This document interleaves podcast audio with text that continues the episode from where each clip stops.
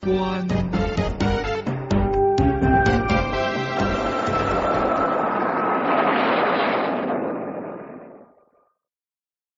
奇怪的脑中小人儿。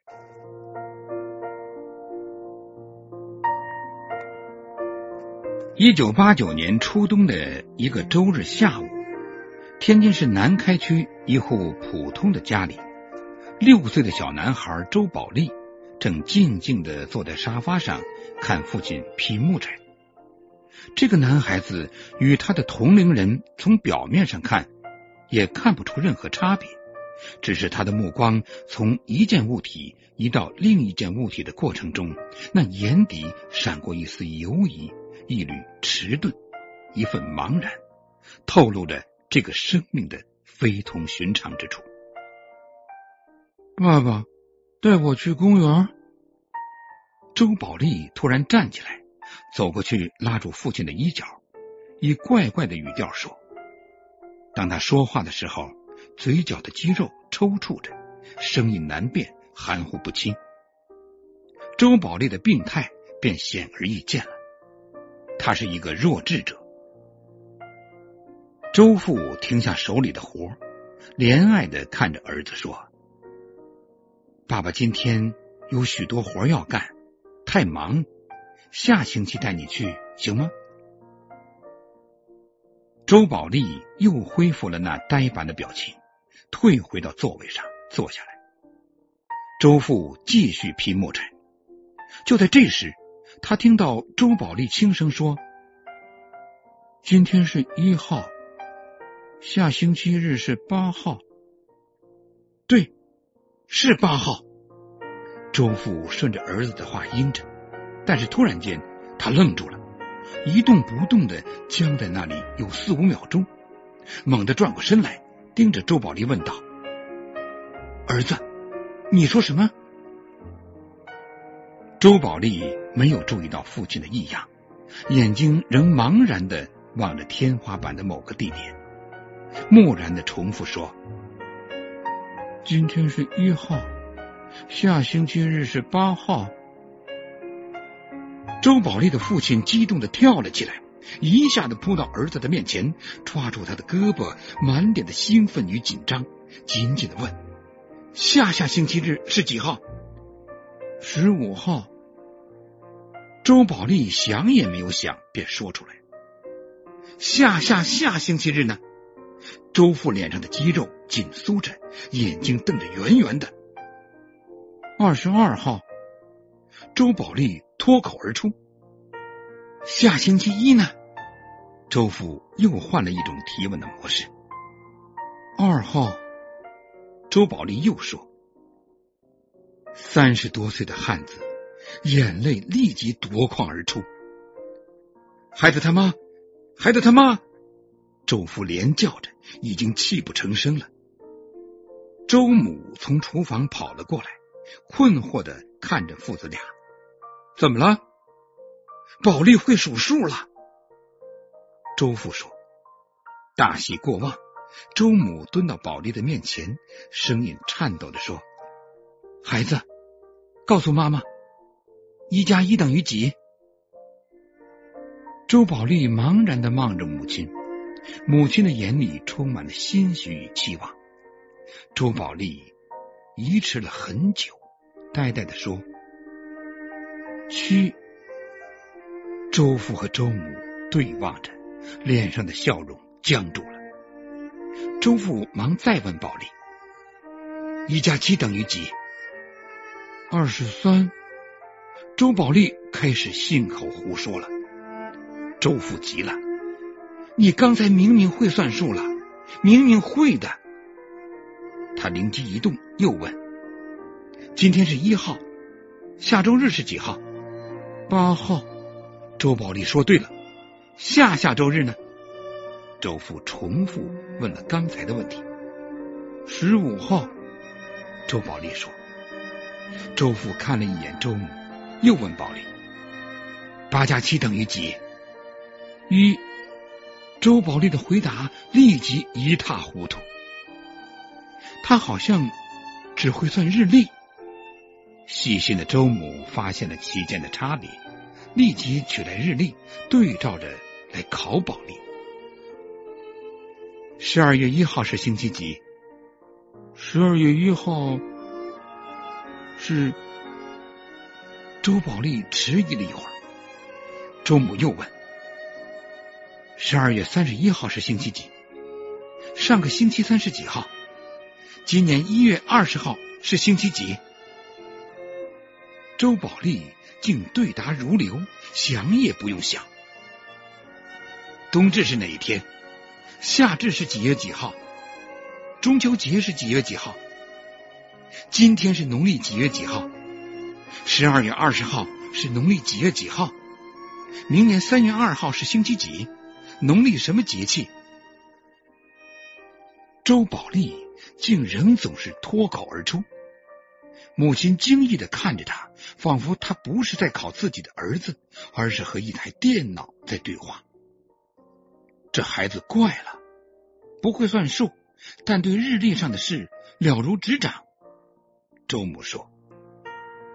夫妻俩困惑的坐在沙发上，看看孩子，又看看对方，怎么也无法想通这件事。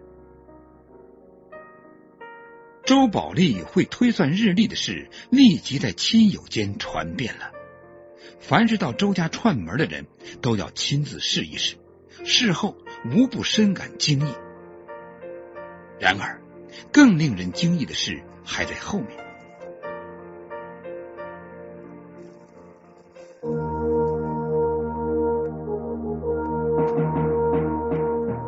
探索古代文明，寻找失去的世界，与外星人全接触，架起我们与先知的桥梁，打开神秘世界的大门，掀开世界神秘的面纱，金古奇观。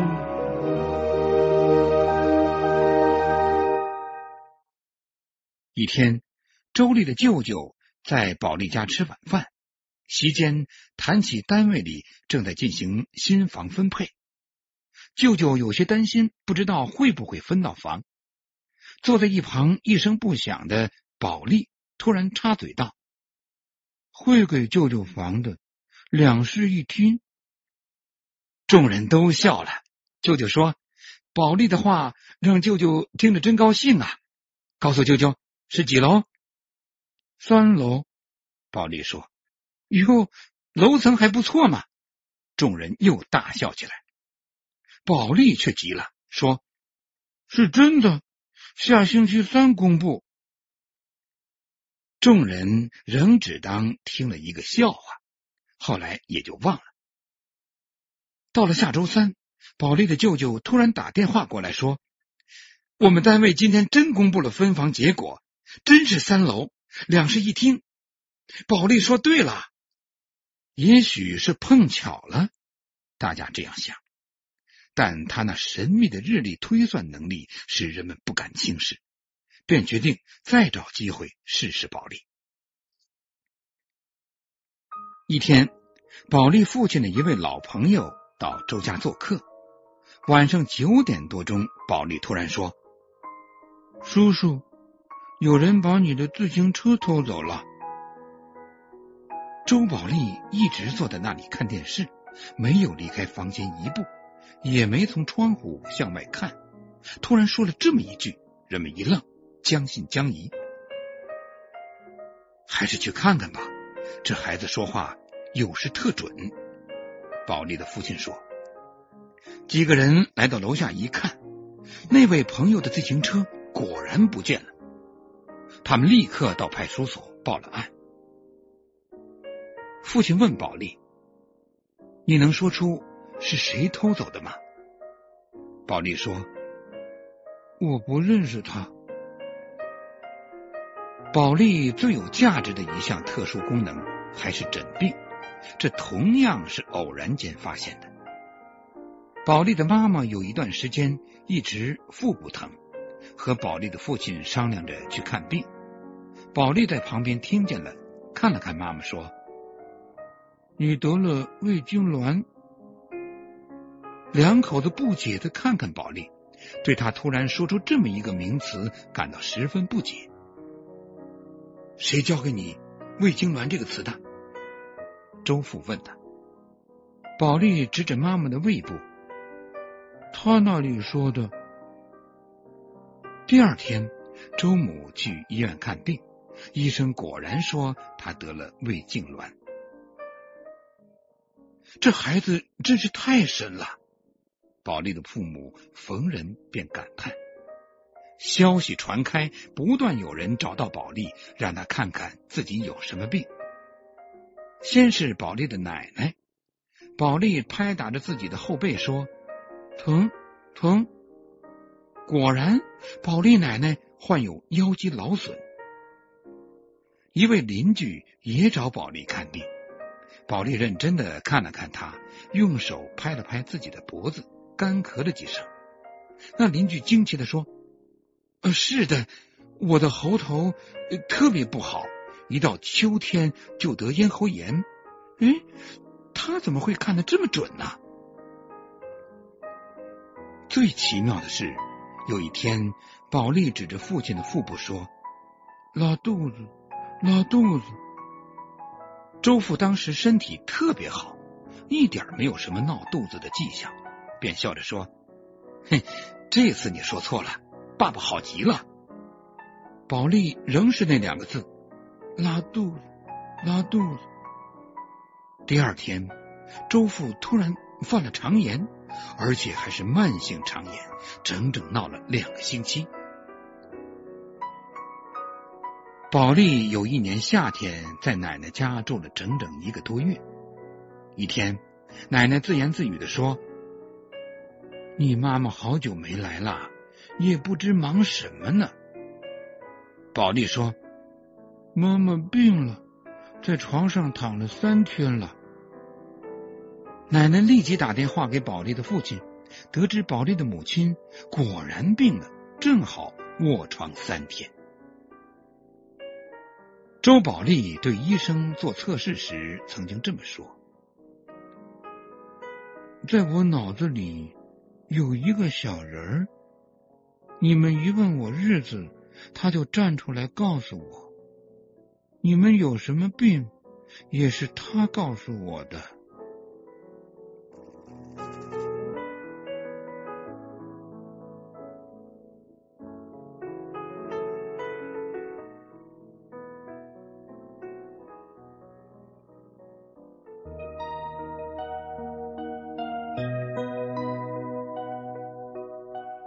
您现在收听的是《金谷奇观》。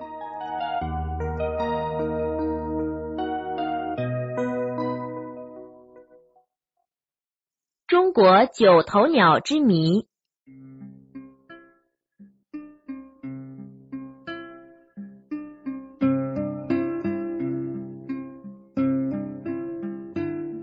世界之大，无奇不有，这是众所周知的常识。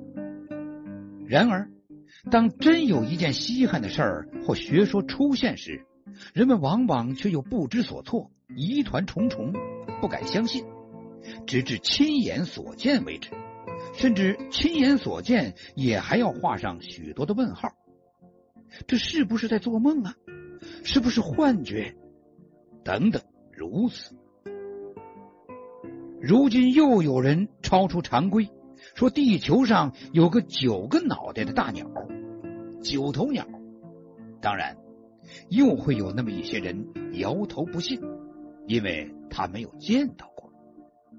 然而，九头鸟从古至今一直流传着，而且还有人亲眼见过。提到九头鸟，人们都知道“天上九头鸟，地上湖北佬”，这就是有趣的民谣。久而久之，九头鸟便成为湖北人的戏称或代名词了。中国古代诗文中对九头鸟有生动的描述。唐代刘询《灵表录异卷》中云：“鬼车春夏之间，稍遇阴晦，则飞鸣而过，岭外尤多。爱入人家，烁人魂气，或云九头，称为犬啮其一，常滴血。古代传说中的不祥怪鸟，在中国古代诗文描述和民间传说中，九头鸟笼罩着一层神秘的色彩，称为神鸟、怪鸟或不祥之鸟。近几年来，有的报刊报道了湖北省恩施自治州、湖南省石门县等地发现了九头鸟的消息。从而引起了国内外的关注。在驰名中外的生物宝库——奥秘王国神农架，奇珍异兽种类繁多，有不少关于九头鸟的目击者。张新全，初中文化，他是在一九八二年十一月的一个阴天的上午十点左右看到九头鸟的。当时。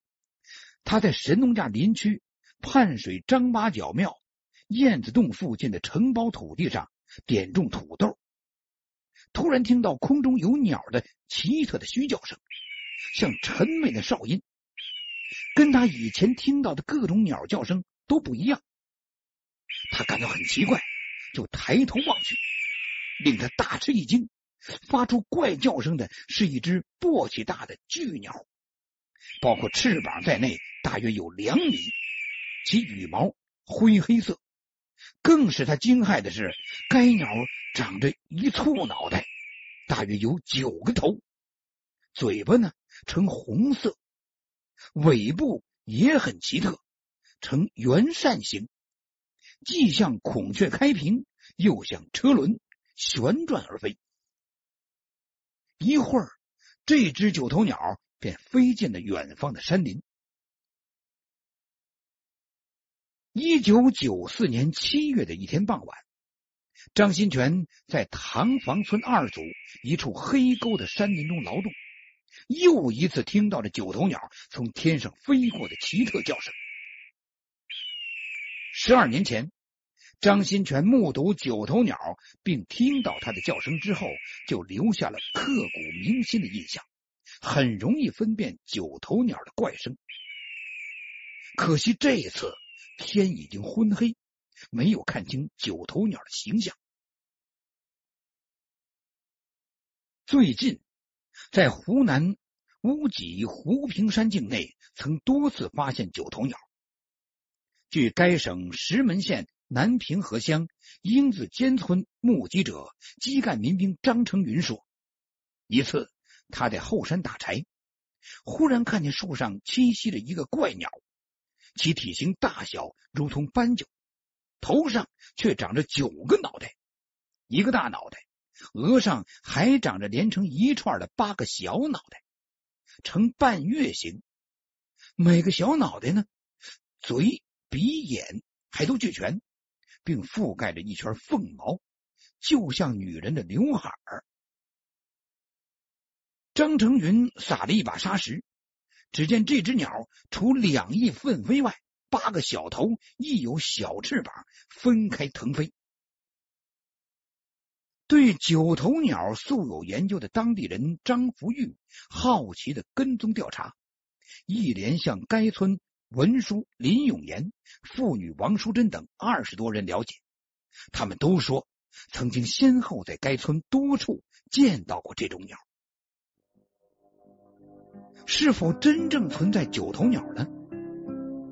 经过调查研究和分析，不少学者认为：一、九头鸟在古代诗文中记载颇多，现代也多处发现，可以设想它是一种珍贵罕见的鸟类动物，只是科技界尚未获得标本罢了。二、自古迄今。九头鸟常发现于湖南、湖北、河南等地，而以湖北为中心，所以人们常说“天上九头鸟，地上湖北佬”，具有实物做依据的，恐非仅仅是神话传说。三，古今目击者看到九头鸟滴血或嘴巴是红色，可能是九头鸟捕食动物或身体受伤后残留血迹所致。四，当代发现九头鸟仅限于鄂西的神农架和恩施自治州湘西北的石门县南平河乡，而这三地正好连成一片，地处北纬三十度到三十二度，东经一百零九度到一百一十一度之间。这并非仅仅是巧合。五，神农架是华中屋脊，恩施自治州是山区，湖平山是湖南屋脊，说明九头鸟主要生活于人烟稀少、森林茂密的中山和高山地带，很难见到，所以不应轻易否定九头鸟的客观存在。六。神农架的九头鸟很可能栖息于八角庙燕子洞等处，此洞地势险峻，高深莫测，人们很难攀入洞内，说不定九头鸟就以燕子为主食。神农架山洞密布，栖息于洞穴中的燕子最少有数百万只，以动物为食的鸟类很容易入洞捕食燕子。所以，九头鸟不愁食物。据此推测，九头鸟可能是存在的。如果科学的证实九头鸟的存在，那么九头鸟将是地球上鸟类王国中最珍奇的瑰宝。从生物工程角度看，它具有极为重大的科研价值，也具观赏价值和经济价值。一旦捕获到九头鸟，将是自然科学的一大发现。